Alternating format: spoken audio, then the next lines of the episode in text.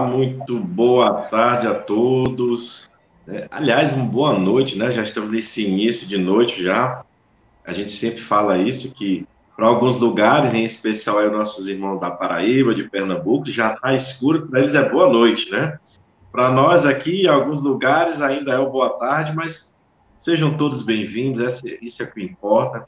A mais essa tarde, esse início de noite de estudos do Livro dos Espíritos, nessa parte tão especial que é a que fala das leis morais.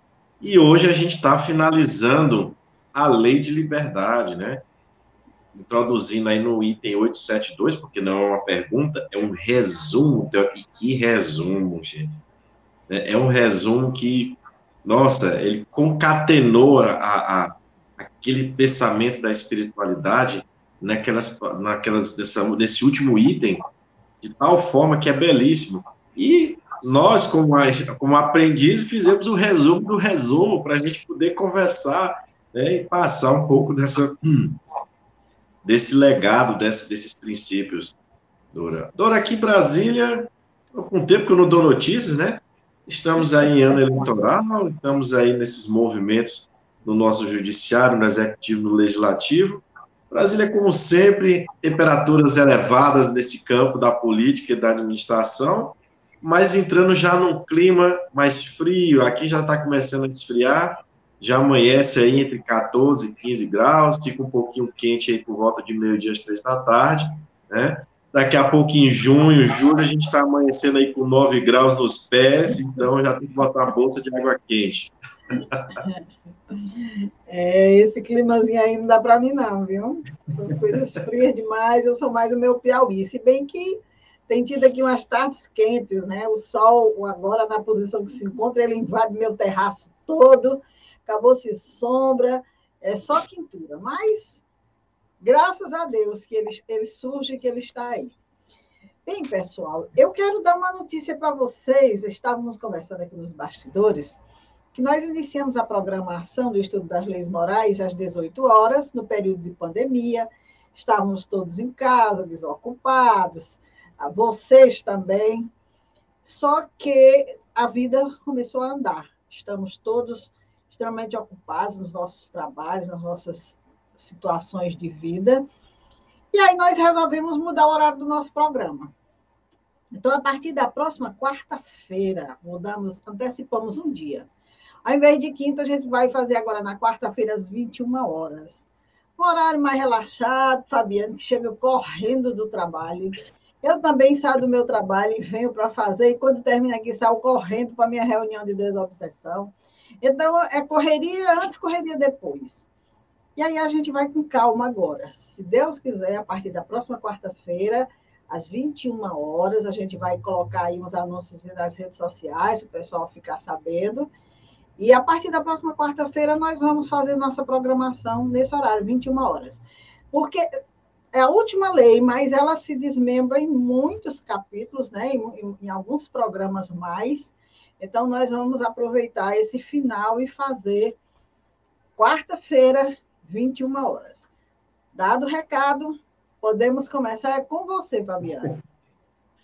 Ok, Dora, só lembrando que nessa correria o perispírito chega primeiro e é muito aqui na sala, no local. Depois é que o corpo vai chegar e vai tomar conta de como é que o perispírito organizou, né? Mas, enfim, eu queria dizer que apesar da correria, é sempre muito bom a gente saber que está correndo por um propósito, né? Uma coisa que edifica, algo que mexe realmente conosco para melhor. E a gente fazer isso na quarta-feira vai trazer também até uma oportunidade da gente refletir melhor, ter mais tranquilidade para abordar algumas questões que às vezes, às vezes a gente até quer colocar, mas a gente não está com tamanho preparo, vamos dizer assim, de, de dissertar sobre, essa, sobre um determinado ponto, e o propósito não é obscurecer, pelo contrário, é esclarecer, né? que a gente fica, não, não vamos falar isso agora, mas aí surgiu essa oportunidade, então vamos abraçá-la, né? Que bom, Dora, que deu certo. O bom é que deu certo para os dois, né? Não foi só para um, não, foi para os dois. É, e espero que vocês também possam também se sentir à vontade, né, com esse novo horário. Eu sei que todo mundo tem uma programação, mas sempre lembrando que fica registrado, fica gravado, né? Então você pode olhar para a gente, olhar e abusar a cara da gente quantas vezes você quiser, depois se você não conseguir ao vivo, né? Deixa eu ver se, porque, deixa eu ver se eu não entendi. Ele falou um negócio, peraí, né? dá para repetir, dá para voltar, isso é bom. Isso. Bom, pessoal, lei de liberdade, né? Muito interessante que às vezes a gente falava muito liberdade, liberdade, então era muito comum também, Dora. E é engraçado que passou assim, passou despercebido, que as pessoas falavam assim, ah, você confundiu liberdade com libertinagem, né? E é interessante aí a gente ensinar um pouco do significado etimológico, esse é o etimológico, esse é a origem da palavra, né? E a palavra liberdade, é, oriunda do latim, quer dizer livre, né? E você é livre, você está à vontade para decidir, né? Você tem a sua, a sua condição de se movimentar, né? A seu bel prazer. E a libertinagem, que é interessante, tem um significado de dizer que é exatamente o que? É mau aproveitamento da condição de liberdade. Então, quando a gente aproveita mal essa liberdade, quando a gente causa, e as causas que nos causam os problemas, né? A gente entrou num processo de libertinagem, mau uso da liberdade, ou seja, eu posso me deslocar, eu posso falar, eu posso dizer o que eu quero, mas eu não penso, eu não raciocínio, eu não faço menção às consequências, e aí vem as situações em cima. E olha que lá que nem todo mundo tem essa, vamos lá, essa sensibilidade de perceber que aquilo que lhe acomete é muitas vezes ali, de uma situação atual, do agora. Aí as pessoas dizem, não, só posso ter jogado pedra na cruz de Jesus. Não, foi agora, foi ali, naquele instante, naquele dia, naquele mês, né, você falou, fez, deixou de fazer, usando mal a liberdade. Então eu vejo que o contexto nos traz para a gente usar essas nossas situações, essa nossa forma de agir dentro da questão da liberdade. Mas aí, Allan Kardec, a sua capacidade instrutiva, educativa do espírito, fez no item 872, o qual ele intitulou como um resumo teórico do móvel das ações do homem, né? Então, nós falamos aqui de livre-arbítrio, fatalidade, né? Que a liberdade do homem está plena no pensamento, né? E o que pode ser vamos lá, barrado seria exatamente as consequências, ações que você tem, você pensa em realizar. Mas o que está dentro de você, você tem a liberdade plena de visualizar, de você né, fazer o que você bem entender. Agora me veio aqui rapidamente, Dora, como assim, um, um linkzinho rápido dessa história de pensar e imaginar. Eu volto aqui, eu acho que já falei sobre o Emmanuel falando que a imaginação não é uma névoa como se pensa. Ah, eu imaginei, foi só algo que eu imaginei. Quando a gente pensa, e os espíritos nos falam lá na questão 459, quando eles falam da influência dos espíritos no pensamento, quando eles falam que ali eles demonstram para nós que nós podemos ser conduzidos né, de acordo com a faixa vibratória que a gente vibra, e isso está atrelado ao pensamento, a imaginação não é essa névoa como a gente imagina. Ela é uma realidade na vida, realidade espiritual. O, alguém no plano espiritual né, está visualizando aquilo que você está imaginando. Então, aquilo tem energia, tem uma força que vai gerar uma sintonia, vai gerar uma ressonância. Então, quando se fala em pensamento, é isso mesmo, é essa situação que você está, às vezes, na sua casa, sentado numa cadeira, você começa a imaginar uma situação. Então, que a gente comece a educar nossos pensamentos para imaginar coisas boas. Coisas boas e coisas que edificam. Você pode desejar uma casa? Pode, pode pensar você morando numa casa boa, numa casa confortável, isso não é errado, né? Isso é um pensamento que você está querendo um bem-estar. É claro que daí você saber se é só pensando em você ou você está pensando no todo é outra situação. Mas a gente começa exercitando com os bons pensamentos. Né? Pois bem, como é que o Allan Kardec colocou isso para a gente? Eu tomei a, ousa, ousadia, Dora, de pegar esse resumo e dividir ele em breves nove itens, né? para que a gente pudesse ir lendo e fazendo as observações, tá? Então, eu, eu vou ler a cada dois. Eu vou lendo de dois em dois, que eu acho que fica mais fácil, porque aí, se a gente achar que de repente o tempo pode passar e a gente não conseguir, a gente adianta com três, né? Então, Kardec inicia esse item da seguinte forma: a questão do livre-arbítrio se pode resumir assim. O homem não é fatalmente levado ao mal, os atos que pratica não foram previamente determinados, os crimes que comete não resultam de uma sentença do destino. Dois, o livre-arbítrio existe para ele, quando no estado de espírito, ao fazer a escolha da existência e das provas, e, como encarnado, na faculdade de ceder ou de resistir aos arrastamentos a que todos nós temos voluntariamente submetido. Portanto, a gente viu muito bem que essa questão da fatalidade, ela não existe no sentido de que todo o meu ato que eu faço aqui está previamente definido. Estava no destino dele desencarnar? Tá. Estava no destino dele matar fulano. Estava no, no destino daquela criatura fazer tal ato, deixar de fazer tal ato que gerou tal repercussão. Não. Não existe esse planejamento nesse sentido. Né? Então, quando a gente quer justificar os nossos equívocos por esse viés, a espiritualidade fica. Hum, não, não, não, não. Ele não entendeu a situação, ele não conseguiu, na experiência de vida, captar a essência ou vibrar um pouco para que nós conseguíssemos dar a ele um pouco mais de entendimento, né? Não, não é assim, meu filho. Então, vamos ver se na encarnação ainda ele consegue compreender esse processo e entender que tem uma responsabilidade. Ora, quando se fala em liberdade, se fala em responsabilidade, né? Se fala em você ter capacidade de agir, de ir como a gente fala, o problema é que muitas vezes a gente age sem pensar, sem buscar ponderar, sem colocar, como diz a história, na mesa os prós e os contras, né? A gente não tem muito esse hábito, boa parte das pessoas, mas tem outros que já fazem isso, né?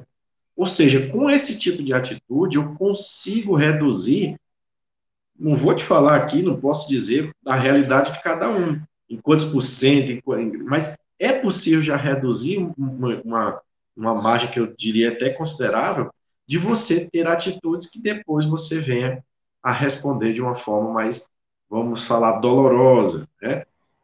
Então, até mesmo as pessoas, os espíritos encarnados que cometem crimes, observe que quantos crimes não foram planejados, quantas situações que a gente vê que nos indignam, que a gente observa as consequências não foram planejadas juntou-se um grupo, definiu-se o objetivo do crime, estabeleceu-se as ações de cada um, mostrou-se que em caso fosse descoberta uma determinada ponta, como cada um dos outros deveriam agir.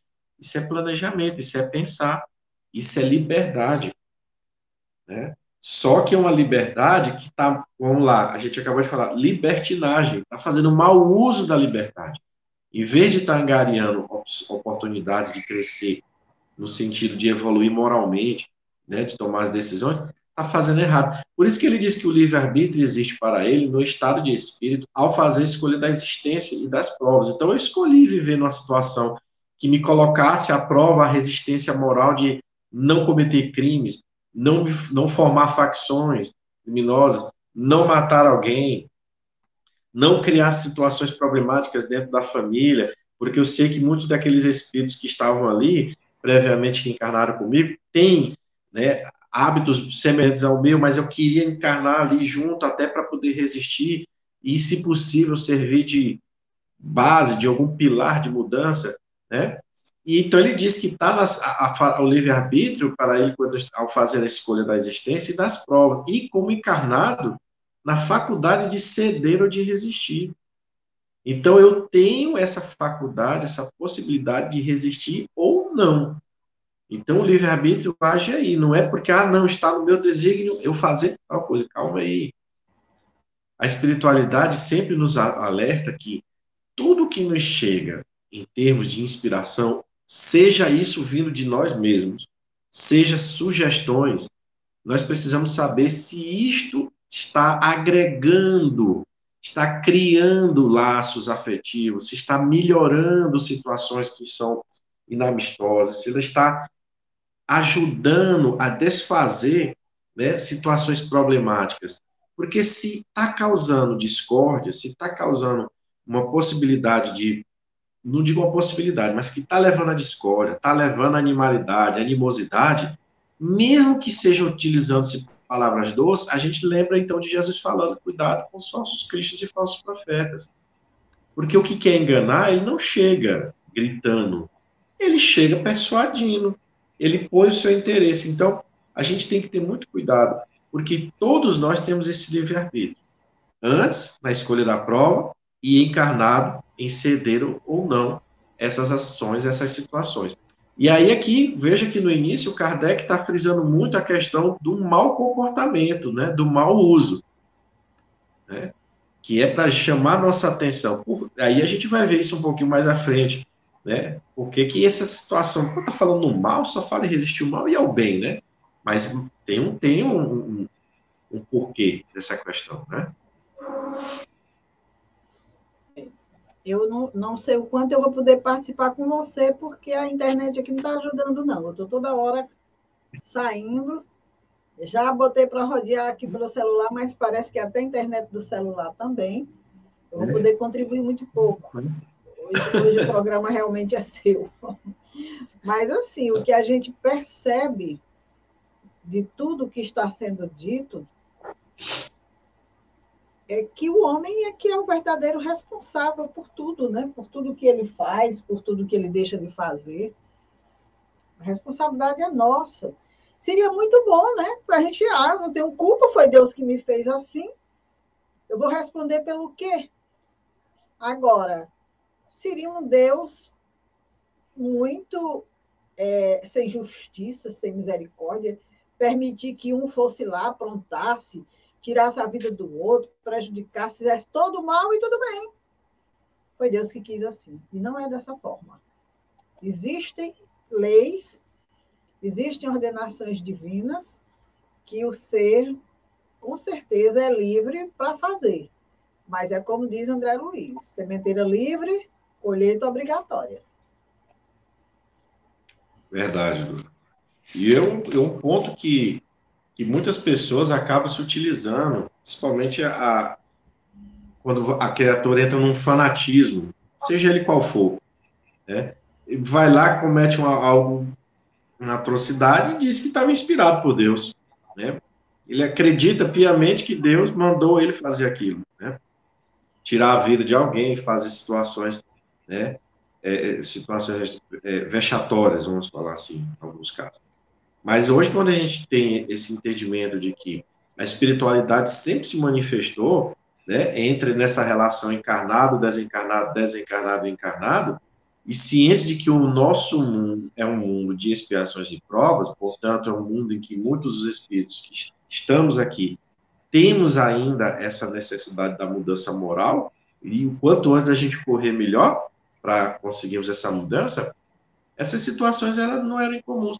E ela serviu também de, de, de, vamos dizer, de testes para a nossa fé, de entendimento, né? porque nada fica sem o um entendimento. Né? Quando você tem aí, né, a, como diz Jesus, que colocou a candeia né, sobre a mesa, que iluminou, as pessoas começaram a entender. Né? Agora, nem todo mundo, como diz, faz o bom uso da liberdade também nesse aspecto. Né? E a gente já falou isso em outras situações, que tem pessoas que querem ter o conluio com o mundo espiritual, mas para satisfazer a si, quando não prejudicando outros. Né? E essa é uma situação difícil. Por isso que Kardec, no início, ele está frisando muito essa questão do comportamento moral que precisa se melhorar. Porque aí ele vai dizer adiante o seguinte: cabe à educação combater essas más tendências pelo conhecimento das leis que regem essa natureza moral.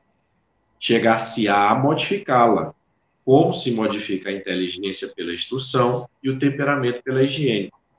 Olha que interessante, é educação. Mas a educação que Kardec está falando aqui é educação moral, porque ele está falando exatamente isso.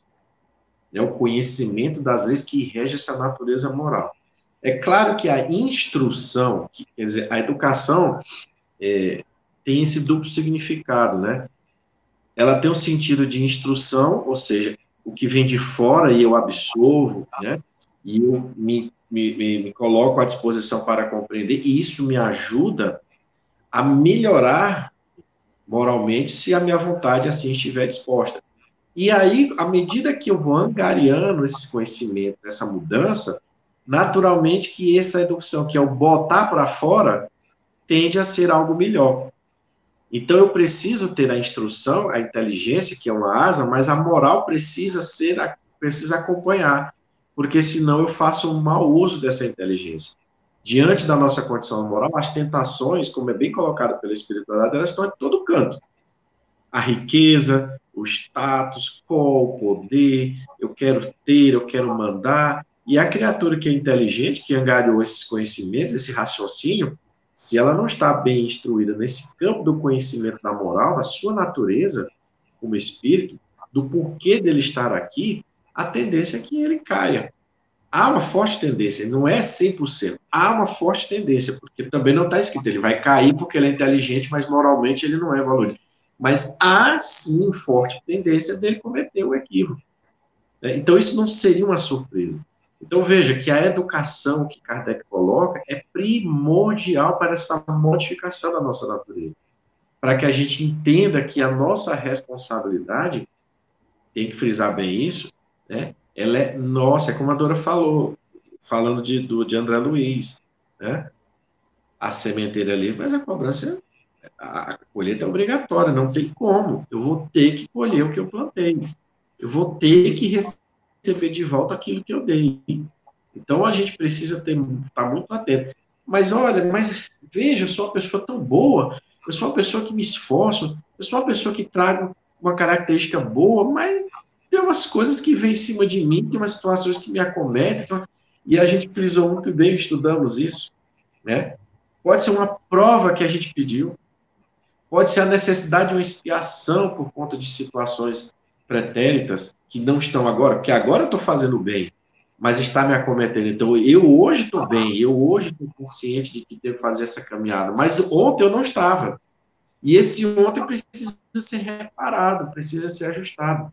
E aí, muitas vezes, como a gente não está, como a gente falou inicialmente, tão preparados ainda para aceitar essa realidade, às vezes a gente pode se revoltar. Para que, que eu vou fazer o bem? Tá vendo aí? Fui fazer o bem, só me dei mal. Não. Quem está se dando mal é quem se aproveita da nossa, da nossa, da nossa condição de estar ali atento, servindo.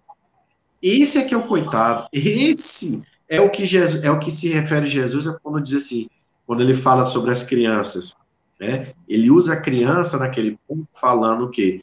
Da condição de da pureza. Ele fala da criança ali no sentido de que a criança tem naquela condição, o espírito, o corpo, a capacidade do, do seu organismo de manifestar o espírito em si, não é pleno. Então, ele é muito mais maleável. Então, o que, que acontece quando você pega alguém que tem essa pureza no coração e faz o mal? Qual é o recado que Jesus manda?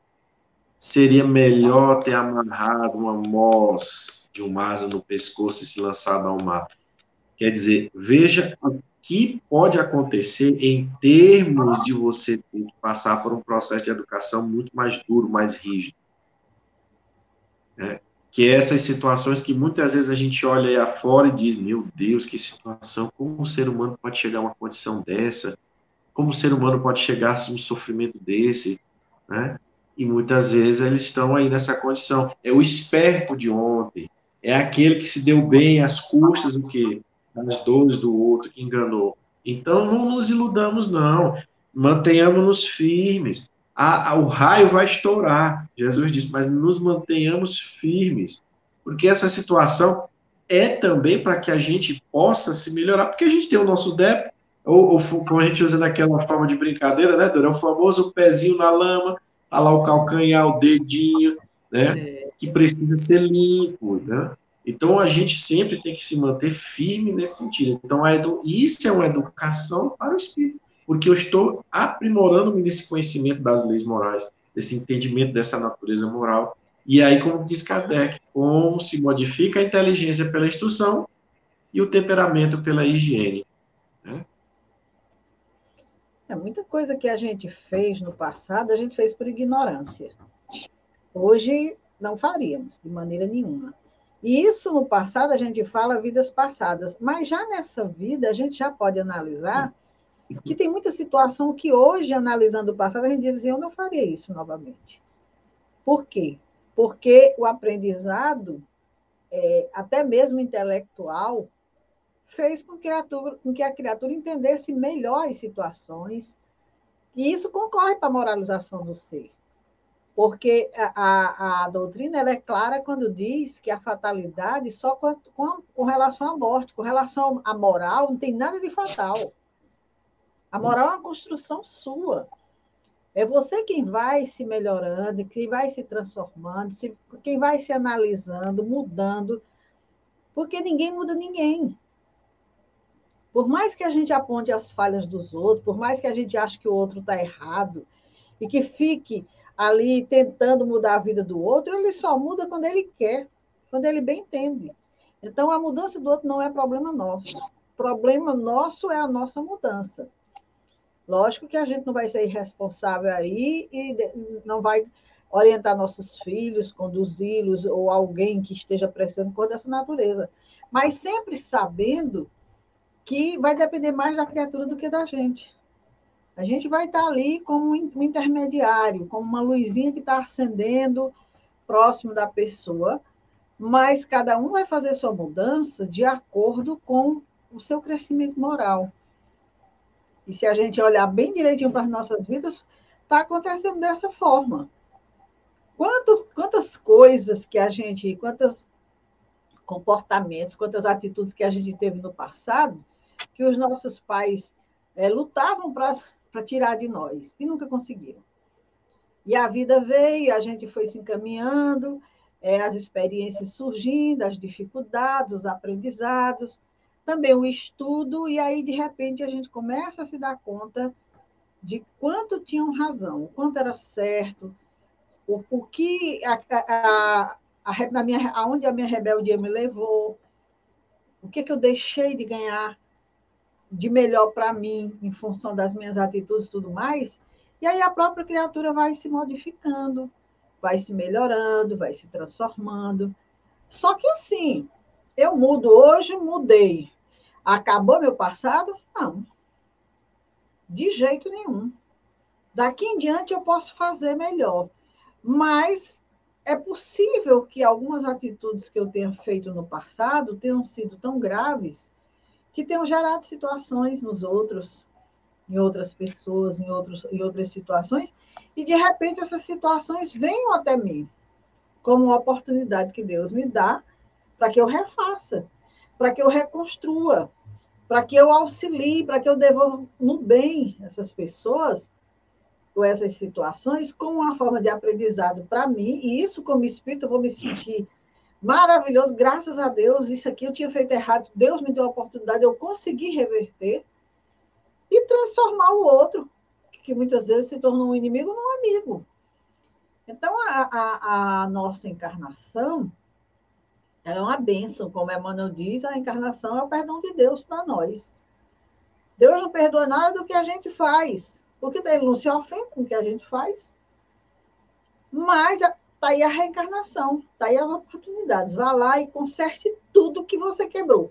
Igual que você pega um menino pequeno e diz assim: olha, você vai lá agora e vai arrumar tudo que você quebrou vai colocar tudo no lugar, vai deixar tudo limpinho, foi você que bagunçou, pois é que a gente entende que é a forma que tem de educar. A mesma forma Deus faz com a gente, as criancinhas dele, rebeldes. Vai lá, meu filho, refaça tudo. Faça diferente agora. Você tem todo o tempo do mundo. Deus é muito bom. Eita, essa do exemplo da criança foi engraçada. Mas é, é exatamente o que nós somos, né? Nós somos crianças ainda, a espiritualidade fala isso muitas vezes para nós. Emmanuel, costumeiramente, algumas mensagens, ele às vezes dava instrução que ele dizia assim: estou falando isto, né? É uma, um recado dos espíritos que estão muito acima de mim. Né? E a gente tem no Emmanuel, a gente quando pega as obras do Emmanuel, a gente observa o ensinamento, né? As experiências que ele traz, o conhecimento. Então vocês, poxa, então a gente tem uma teve aí uma pincelada do que é uma mente acima das, de tudo isso que a gente viu aí, que a gente estudou, que a gente vem estudando sobre o Emmanuel, sobre o seu pensamento alinhado com o Chico, né? Uhum. Bom, aí, dona Dora, o que, que acontece? A gente falou no início que muitas vezes quando a gente não compreende, não faz esse esforço, a gente não consegue clarear, pode ter essa revolta, né? E as pessoas falam assim que essa história de liberdade não deveria existir. Eu já ouvi isso uma vez, né? E aí Allan Kardec diz assim, olha, sem o livre-arbítrio, o homem não teria nem culpa por praticar o mal, nem mérito em praticar o bem. E isto a tal ponto está reconhecido que no mundo a censura ou elogio são feitos à intenção, isto é, à vontade. Ora, quem diz vontade diz liberdade.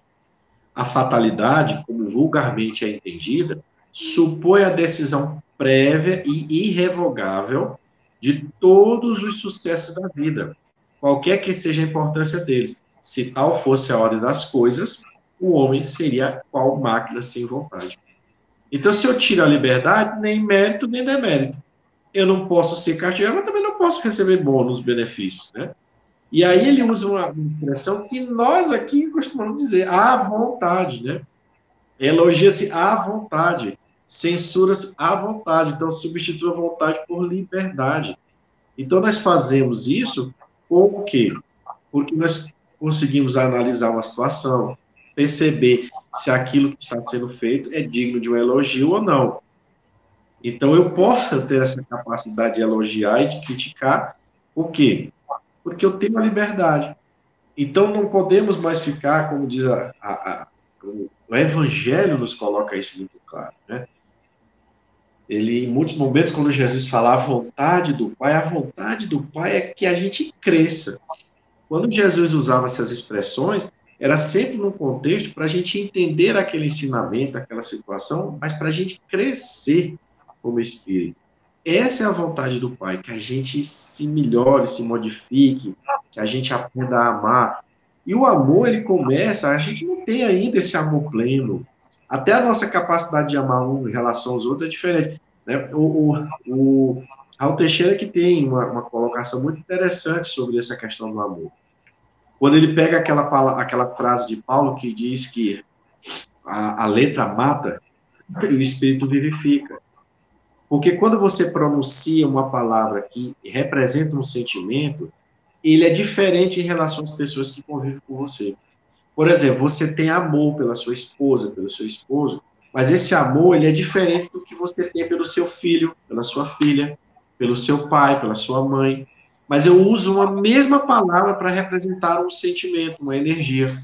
Então veja como é interessante esse aspecto. Por isso que Paulo, Pedro, Paulo falava que a letra mata, mas ela mata o sentido, mata a ordem né, desse sentimento. E o espírito, não, como ele vibra, ele sente, ele direciona o seu pensamento, ele vivifica, ele alavanca.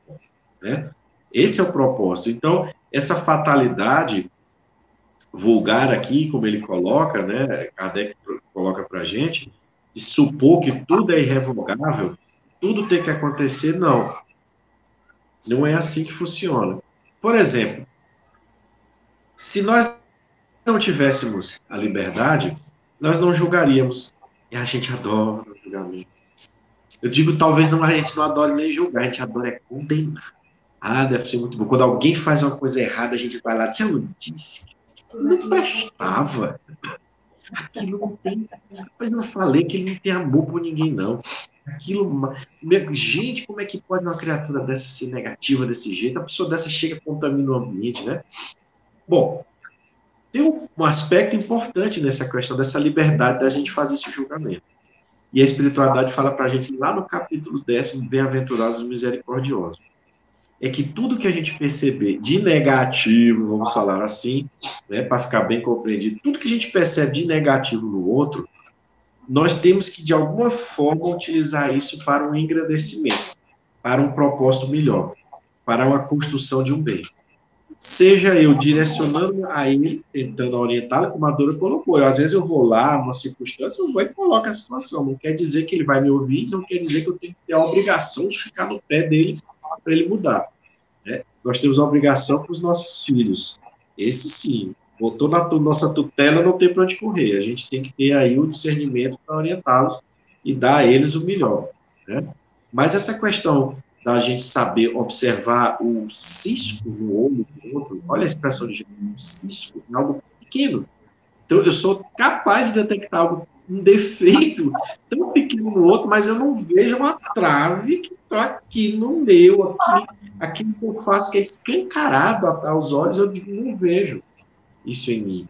Então eu preciso olhar para mim e entender: será que eu tenho aquilo lá também? Será que aquele defeito daquela pessoa está prejudicando só ele ou está prejudicando muita gente? Que a espiritualidade diz: olha, se está prejudicando só ele, deixa ele.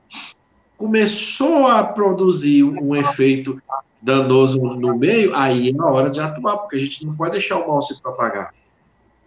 Mas a intenção tem que ser de tentar trazer um benefício. Claro que algumas situações vão exigir uma ordem mais enérgica. Não é à toa que existe um sistema de segurança pública no nosso mundo. Não é à toa que, infelizmente, ainda existem as cadeias, como a gente vê, apesar de a gente saber que o propósito dela não é atendido na grande maioria, mas quem é que gosta de ficar trancafiado? Quem é que gosta de ficar um dia dentro de casa, na pandemia, dele estava se matando dentro de casa, brigando, porque nunca tinha tido a capacidade de conviver tanto tempo com as pessoas que estavam ao seu redor, e nessa obrigatoriedade, eles, muitas pessoas exacerbaram suas animosidades, né, sua, suas frustrações e não souberam lidar. Então, imagine você pegar 15 anos, meu amigo, prisão, né? A maioria de nós não temos a consciência de dizer assim, eu errei e mereço. Porque tem gente que está preso aí e que sabe que errou e diz assim, tá, eu aceito. Eu não tenho para onde correr, não posso negar. Mas tem outros que não, que não pode ter um momento de deslize que ele vai tentar pular o muro, ele vai tentar cortar a grade, ele vai tentar sair de alguma forma. Então, no, a lei de liberdade em nós está dizendo, eu não preciso, eu já estou trancafiado num corpo. Eu não tenho que ficar trancafiado dentro de quatro paredes, mas para a gente não passar por isso, eu preciso aprender a vivificar, a utilizar-me mais do espírito, a buscar entender essa natureza e agir no mundo conforme o mundo é hoje.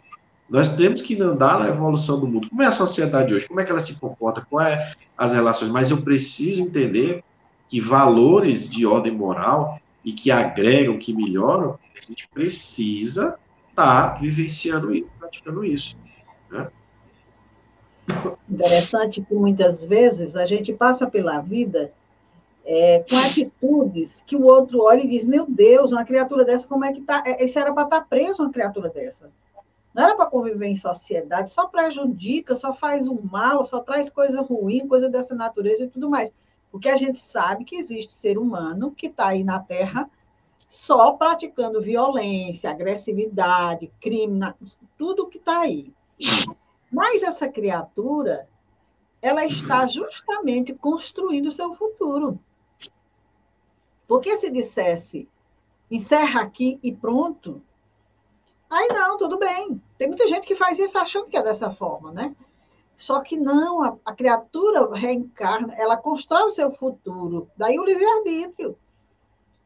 Eu estou fazendo mal por livre-arbítrio? Sim. Mas esse meu livre-arbítrio de hoje vai ser responsável pelas minhas cadeias de amanhã. E aí, muitas vezes, nós reencarnamos com verdadeiras cadeias, impossibilitados na vida de crescer, de ter entendimento, de ter paz, de ter harmonia. A gente vai, vai habitar aquela cadeia que a gente construiu, que não teve naquela encarnação, mas foi tão bem construída que não tem outra morada a não ser aquela. Então, infelizmente, muitos de nós é, não olhamos para certas situações e não temos olhos de ver. Achamos que Deus errou, na hora de formar aquela criatura. Lógico que isso também não vai deixar que a gente deixe de se apiedar pelos nossos irmãos que estão passando por situações reencarnatórias sérias. Mas não é por acaso. Deus não se engana, a justiça divina não se engana. Ali está um ser aprisionado em suas ações. O espírito que está ali, é, lúcido, consciente, sofre com aquela prisão, mas aprende. Aprende que não era para fazer desse jeito, que não era para fazer daquela forma. Ou então, muitas vezes, a nossa prisão é dentro de um lar, com os nossos inimigos, sofrendo o que a gente fez eles passarem, porque eles não confiam na gente, eles não acreditam na gente, eles não têm sentimento por nós, porque nós não tivemos por eles. E aí nós estamos ali dentro com a obrigação de ter paciência, de ser tolerante, de, de ter caridade, de fazer tudo. Daqui que esse povo entenda, muitas vezes uma encarnação inteira se passa para lá no fim ter ali um entendimento em alguma coisa, ou muitas vezes só, esse entendimento só surge na vida espiritual, depois que a criatura desperta do lado de lá e que vai saber, lembrar realmente quem era aquela criatura que tanto se dedicou, que tanto foi paciente, tanto foi tolerante, que ele fez tanto mal e tudo mais. E aí as cadeias de ódio começam a se, a se quebrar a partir desse, desse despertar, desse entendimento. Então a gente precisa ter muito cuidado com o que a gente está fazendo da vida, com o que, que a gente está fazendo do nosso livre-arbítrio. Porque Deus nos permite, nos permite semear, mas a vida nos obriga a colher. Ninguém planta abacaxi e colhe banana, não. De jeito nenhum. Tem nem risco. Na vida também. Vamos prestar atenção no que, é que a gente está semeando. Vamos prestar atenção no que, é que a gente está espalhando por aí. Porque, olha, tudo isso vai vir assim amarradinho no embrulhozinho de presente, aí é seu. Faça bom proveito. E olha, quando a gente abre o embrulho, meu amigo, hum. não é brincadeira. Então, a gente precisa, e a doutrina está nos esclarecendo com relação a isso. Nada do que a gente está sofrendo, nada do que a gente está vendo é por acaso, é para um aprendizado nosso. Foi semeadura nossa. Então, vamos atentar. O que, que eu posso fazer diante dessa situação?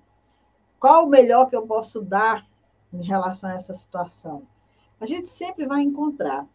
E olha, dizem os espíritos e eu acredito sinceramente, porque já tive grandes provas disso, que não adianta rebeldia em situações tais. Se a dor está grande, se a dificuldade está grande, não adianta se rebelar, não adianta se revoltar, porque o Estado só vai é como que se incumpridar, como diz a história. Porque eu não aprendi a lição. Quanto mais cedo eu entender as razões da minha dor, quanto mais cedo eu trabalhar no, no processo de melhoria, de transformação, eu fizer algo, mais rapidamente aquela situação vai desaparecer da minha vida.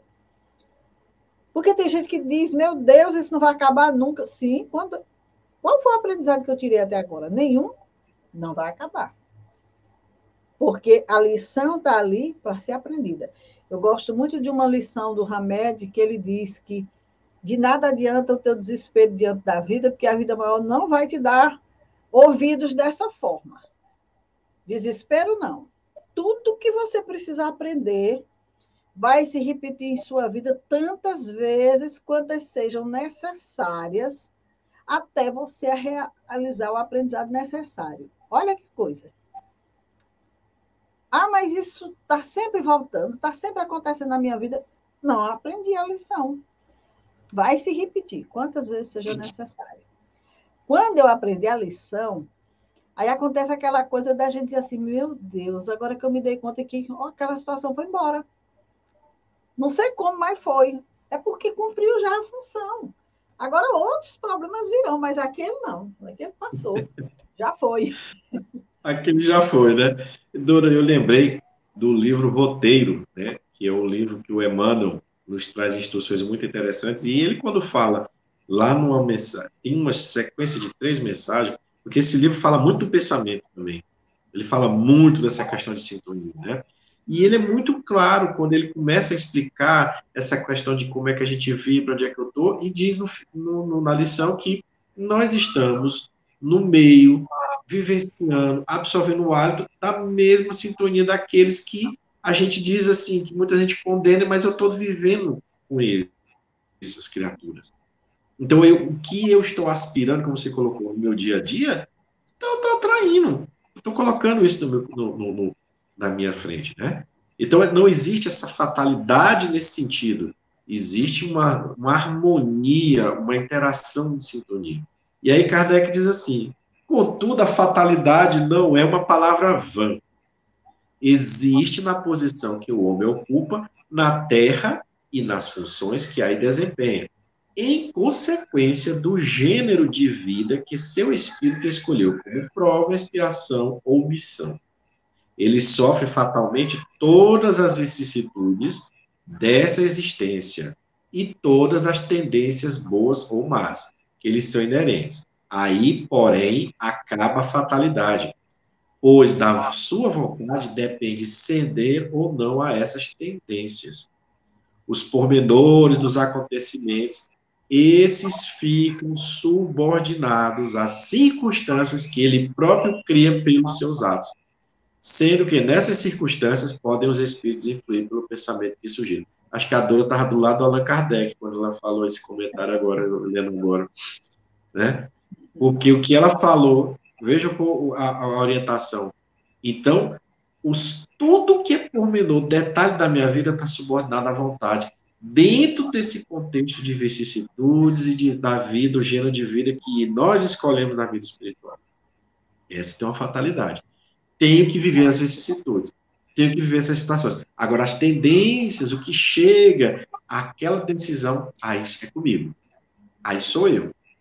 Vou decidir em que sentido, né? E olha aqui o detalhe que Allan Kardec coloca, a questão da influência dos espíritos, que a gente está acabando de falar que Emmanuel nos disse, nessa questão da sintonia. Quem é que sintoniza comigo? Quem é que está perto de mim? Né? Quem são esses que se aproximam? Porque no item que fala a partir do, da questão 459, a espiritualidade é muito clara. Ela disse: qualquer pensamento que você tiver vai ter uma enxurrada de espíritos lhe direcionando para aquilo. Então, olha a história da imaginação de novo. Cuidado com a nossa imaginação para a gente não estar tá puxando algo que a gente depois não vai ter força. Eu tenho a liberdade de escolher, pensar, imaginar o que eu quero. Mas a partir do momento que a gente tem todo esse cabedal de orientação, aí eu tenho que começar a fazer o esforço. Ah, mas peraí, eu, eu, eu aprendi isso um dia desse, agora que eu estou tendo informação. É claro que não é uma mudança da noite para o dia. Tem criaturas que conseguem. Ela toma um impacto com aquilo que ela diz assim, não, já chega. E tem outras que ficam, assim também, não, como é que é? Deixar aquela cervejinha, né? Deixar de fazer aquela confusão dentro de casa. Eu adoro gritar com minha esposa dentro de casa. Eu adoro bater no meu marido. A gente tem uns vídeos na internet que a gente fica, eu fiquei observando que existe uma pitada de humor, mas as pessoas talvez não tenham cuidado com a influência que elas estão gerando. Porque normalmente é algum tipo de situação em que a esposa ela é ciumenta ou a esposa está fazendo algum, algum comportamento que não é condizente com uma boa moral e vice-versa, em relação ao homem. E aquilo é colocado de uma forma humorística, mas as pessoas estão colocando como se aquilo fosse o seu dia a dia, como se aquilo fosse. E tem pessoas que acreditam naquilo. E tem pessoas que acham que aquilo é normal. E eu observando, será que tem noção do impacto que está causando na vida de muitas pessoas? Porque quem assiste à internet tem pessoas esclarecidas e tem pessoas facilmente domináveis. Então, veja só, a gente tem que ter cuidado com a nossa atitude. Essa história de ciúme, de posse, de comportamento que o homem tem que ter, que tem que se impor, que a mulher, o que isso, aquilo, nós temos que ter cuidado, porque o valor de família não está sendo colocado ali. Está sendo colocado intrigas, situações que levam a brigas, que levam a discórdia e que levam muitas vezes à violência física. E isso não pode ser visto como uma coisa bem-humorada. Uma mulher que vai dar um tapa na cara de um homem na internet e vice-versa, achar que isso é normal, tanto de mulheres hoje que são mortas por, por companheiros ou ex-companheiros, não somente companheiro ou ex-companheiro, mas por filhos, filhos que matam pai, pai que mata os filhos. E Jesus avisou isso para a gente ter cuidado. Avisou para a gente ter cuidado, porque se levantaria pai contra mãe, filho contra mãe, pai, genro contra só. Ele falou isso, porque essa quantidade de espíritos precisando se reajustar, precisando vir nas famílias para tentar estabelecer um elo, e as criaturas aí achando que é normal, é natural. Por quê? Porque eu quero ganhar dinheiro, eu preciso ganhar dinheiro, eu quero ter a posição. Então a gente está falando muito nisso, gente, não é que não é, não é que não se possa ganhar dinheiro. O Espiritismo ele não diz nada dizendo que é proibido ganhar dinheiro. Ele diz muito ao contrário, para ter cuidado com tudo que a gente deseja. Para a gente ter cuidado com aquilo que a gente almeja, porque às vezes a gente pode pedir algo, querer algo que está acima da nossa capacidade de resistir. Então, existe alguns vídeos desses que são interessantes, que são engraçados, que tem um humor que realmente ele faz você sorrir. Mas tem muitos, nossa senhora, né? E a gente precisa entender e assistir esses, algumas questões dessas para a gente saber o que é que está acontecendo no mundo. Porque hoje a internet tomou uma proporção. Você, antigamente, quando falava de artistas, de celebridades, era televisão. Hoje aparecem pessoas que. Quem é você falou que você falando aí? Nunca vi. Não, é um youtuber. É, não, é, é um, um influencer. Estão na internet, com milhões e milhões de seguidores. Né? Então ele vai, dependendo do que ele aborda, do que ele coloca, do que ele, ele vai responder, né? porque ele está influenciando pessoas. Né? Então ele pode, ele, com certeza vai angariar também benefícios, vai angariar benefícios se o seu uso é, é justo, é bom, porque não pode entrar na cabeça do outro. Mas é justamente por a gente não saber quem é o outro, qual é a sensibilidade do outro, qual é a capacidade de entendimento do outro, que a gente precisa se preservar e preservar o outro. Se eu estou querendo que acabe com a violência no mundo, que pare com esses problemas de discórdia nas famílias, por que, que eu estou fazendo um programa que só aborda isso? Por que, que eu estou denigrindo a imagem das pessoas, as escolhas, os gêneros sexual da pessoa? Né? Por que, que eu tenho que estar tá falando sempre mal de A, de B e de C, porque tem uma opinião diferente? A gente tem que começar a ter essa mudança. Então, nós temos uma liberdade, tá mais para libertinagem ainda. Né? Não são muitos que usam a liberdade. Então, é um aprendizado. E lembremos-nos que quando a gente está aqui verbalizando isso, né, quando a gente está colocando isso, existe naturalmente sobre nós uma mudança e uma necessidade de perseverar, para que a gente não seja chamado hipócrita que Jesus falou. Hipócritas, vocês dizem tal coisa e praticam outra. Né? Que essa hipocrisia, vamos dizer assim, porque hipocrisia, no meu ponto, é quando é algo que eu faço por conhecimento de causa. É diferente de quando eu estou me esforçando para sair daquele processo. Eu tenho uma recaída, não por exemplo, a pessoa que está querendo parar de beber, que está querendo parar de usar drogas, o organismo começa a ter aquelas reações, a mente começa a ficar perturbada, né? As influências espirituais que estavam próximas começam a chegar empurrando, inclinando, e às vezes a criatura não resiste por um momento mas depois ela começa a tentar iniciar a caminhada novamente. É diferente daquele que só está querendo tirar proveito. Né? Esse, o hipócrita, é o que quer tirar proveito. Ele está agindo com a atitude equivocada porque ele quer tirar proveito. Ele quer se beneficiar. Só que a doutrina espírita nos fala né, que há responsabilidade. Veja o que, ele diz aqui no finalzinho, né? De acordo com a doutrina espírita, Allan Kardec, não há arrastamento irresistível. O homem pode sempre cerrar ouvidos à voz oculta que ele fala no íntimo, induzindo ao mal, ou pode cerrá-los à voz material daquele que ele fala ostensivamente. Ele está falando da influência espiritual também. Né? Ele está fazendo jus ao entendimento da realidade espiritual que ele trouxe no item anterior.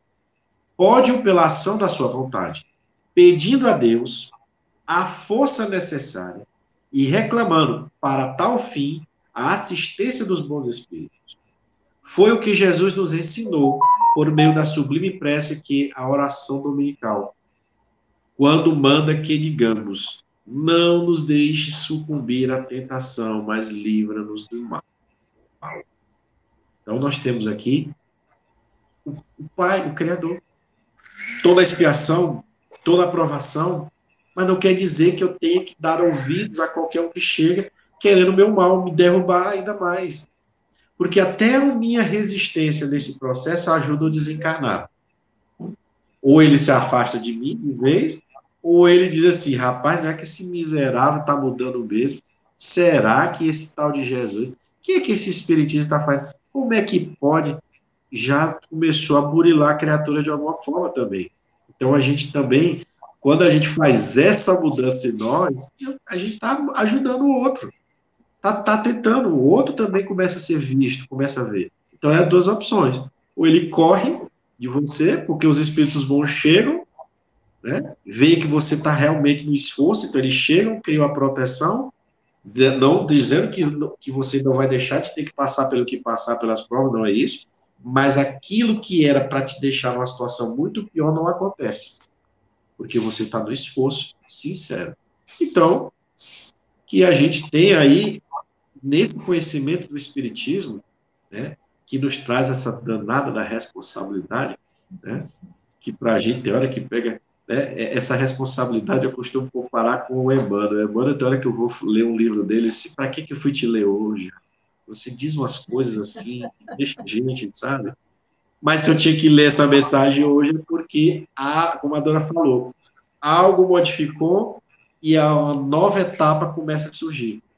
E essa nova etapa está dizendo: você passou por isso, agora você vai ter que você vai ter que criar essa atitude a partir de agora, porque tem degraus ainda até chegar à condição de puro espírito. É isso, amigo. Adoro essa doutrina por isso, extremamente esclarecedora e consoladora. Lembrando aos amigos que estão nos acompanhando e que vão ver esse vídeo depois, que a partir da próxima semana a nossa programação muda de dia e de horário. Estaremos aqui na quarta-feira, às 21 horas. E esperamos contar com vocês que nos acompanham nessa programação, nessa mudança. Espero que seja benéfica para todos. Para nós dois deu certo, espero que dê também para vocês. E como bem lembrou o Fabiano no início, se não der no horário, fica tudo gravado no nosso canal CS Cristian Virtual, Dora Rodrigues Espírita. Você pode correr lá, assistir, não só esse programa, como todos os outros que nós já fizemos ao longo dessa jornada aí, que já tem mais de ano, é isso? Então, amigos, uma boa noite para todos, muita paz. Antes de encerrar, Fabiano, eu queria falar dessa programação, que o SESC Crista Virtual, o nosso canal de comunicação, está realizando aos domingos, na nossa casa. É uma programação maio, que a gente chama de Maio Família. Então, a nossa casa realiza essa programação toda quarta-feira à noite, às 19h30, presencialmente, palestras com temas relacionados à família. E aqui no Sescrista Virtual, no domingo, nós fazemos essa programação Maio Família. E no próximo domingo, nós vamos conversar aqui sobre essa questão, se existe orfandade no mundo espiritual. E vai estar lá a Cláudia Amélia a Roselane Duarte nessa mesa redonda para a gente conversar sobre esse assunto. Então, domingo, 20 horas, fica aqui o nosso convite. E aí, lembrando, quarta-feira, 21 horas, se Deus quiser, estaremos aqui nesse novo horário com o estudo das leis morais. Muita paz a todos. Você quer falar mais alguma coisa, Fabiano, para encerrar? Só lembrando que a gente vai iniciar a lei de justiça, amor e caridade. Veja a sequência: justiça, amor e caridade. Né? Até a próxima quarta, se Deus quiser, estaremos juntos com as bênçãos Deus de Deus quiser. e de Jesus e a proteção da espiritualidade que sempre está conosco nesse trabalho. Muita paz. Até a próxima semana, se Deus quiser.